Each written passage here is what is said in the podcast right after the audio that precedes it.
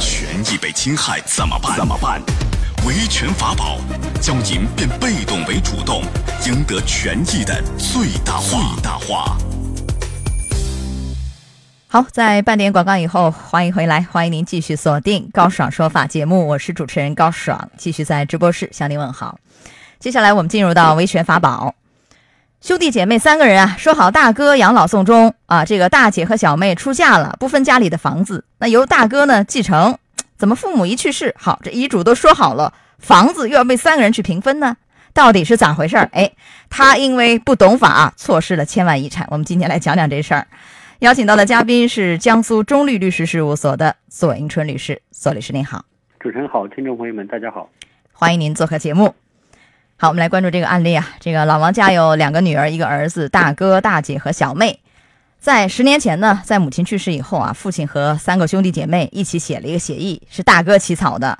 父亲和兄弟姐妹三个人也都签了字了。协议内容总结是两点啊。第一点，父母共有一套房子、宅基地，等父亲去世以后给大哥居住。第二，大哥赡养父亲。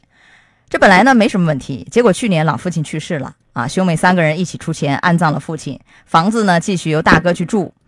结果没多久啊，这个宅基地加房子要拆迁，好，拆迁款啊、补偿款有很多，还补偿两套楼房啊，一共金额达到一千三百多万。这个时候，这个大姐和小妹要求按照法定继承去平分这笔遗产，大哥就不乐意了啊，自己十年来赡养父亲，两个妹妹根本也没掏钱，之前有协议都说好的，房子和地都归他。结果现在一拆迁啊，两个妹妹要求平分这个款项，于是呢，这两个妹妹一看大哥啊不想分，就把大哥给告了。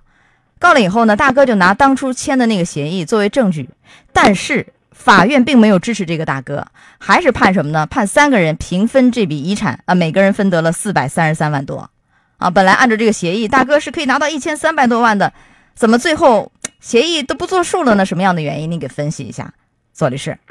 大哥可能主张这个协议是属于遗嘱，那么从法律上来说，遗嘱就叫遗嘱，它并不是一个协议，所以说从形式上来说，它也不符合遗嘱的形式要求。我们知道遗嘱一般有公证遗嘱或者自书遗嘱、他书遗嘱或者口头遗嘱等等这种各种遗嘱啊，但公证的遗嘱效力更强一点。从内容上来说呢，这上面也没有说继承的问题，只是说这个等父亲去世以后，这个房子给哥哥来居住。那么居住，我们知道居住权和这个。使用权、所有权啊、收益权等等，都是完全不同的一个概念。这可能也就是他们当初不懂法吧，对这一块协议就是写的比较含糊，对法律上的这种各种名词的定义啊不够明确，导致说他这个协议没有达到他所期望的方向去走。他说居住，居住就是一个使用权、居住权和这个所有权，而不是一个概念，对吧？如果说说这个房子就留给大哥，所有权就给大哥，那这样的话，这样的话行不行呢？因为它也是一个协议。如果以这个内容的话，行不行呢？能不能就是所有的这个，比如说拆迁补偿款和分来的那个那个房子都归大哥呢？如果这样的话呢？啊，对，是一个协议，或者像一个分家的一个遗产一个这么一个协议。那么我个人觉得也不是不可以。那么这个协议嘛，只要签署了以后，它就有效了嘛。或者说这是一个夫妻间的协议，这个协议在他父亲去世以后生效。那么大家就对这个房产做一个约定嘛，这个等父亲去世以后，那么大哥履行这个赡养义务，这个最终归大哥。我觉得这个协议也是可以生效的，那只是说他这份协议没有讲到所有权的问题，所以说最终他官司就不太理想。你看，就差了两个字，给大哥居住，你你把那个居住改成所有权归大哥，是吧？那你这个完全就不一样了。所以你看，这个懂法有多么的重要啊！一字之差，两字之差，好，你这个错失了千万遗产。所以这个案例给我们这样的提示，来就是遇到这个问题。呃，您再做一点提示，因为现在你像一线城市，这个房子啊。动辄就千万元是吧？一损失就 几百万、上千万的这个损失，所以无论是写这个遗嘱也好，分家协议也好，最好是有专业人士帮您把关和起草。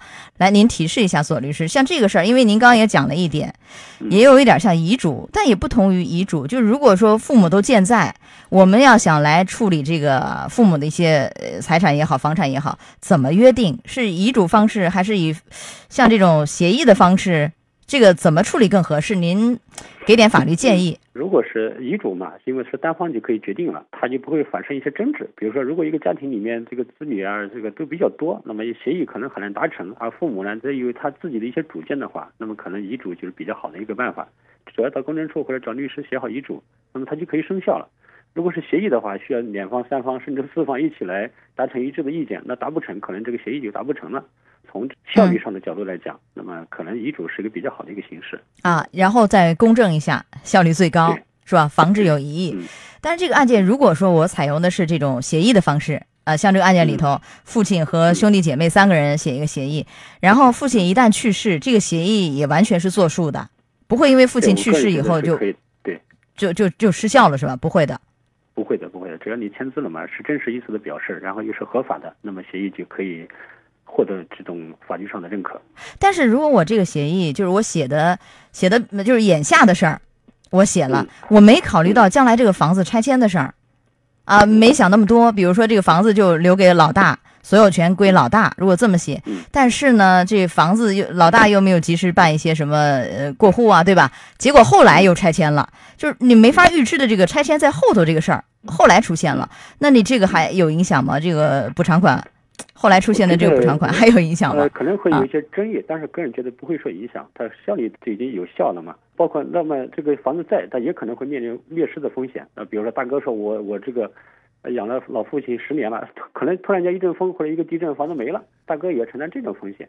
所以说，呃，只要签了字，呃，生效了，这个房子给他，那么这个房子后来的一切的使用收益，所有的权利都由他来享有了。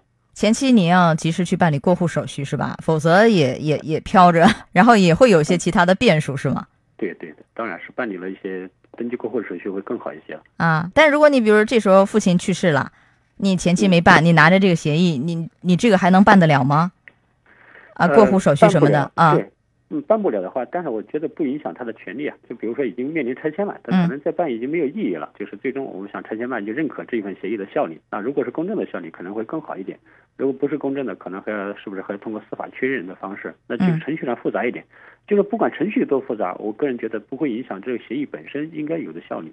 好的，到此结束我们的维权法宝，也非常感谢左迎春律师。好，左律师再见。好的，再见。高爽说法节目收听时间。首播 FM 九十三点七，江苏新闻广播，十五点到十六点；复播 AM 七零二，江苏新闻综合广播，十六点到十七点；FM 九十三点七，江苏新闻广播，次日两点到三点。想咨询法律问题和主持人高爽互动，请下载大蓝鲸 APP 到高爽的朋友圈，节目微信公众号。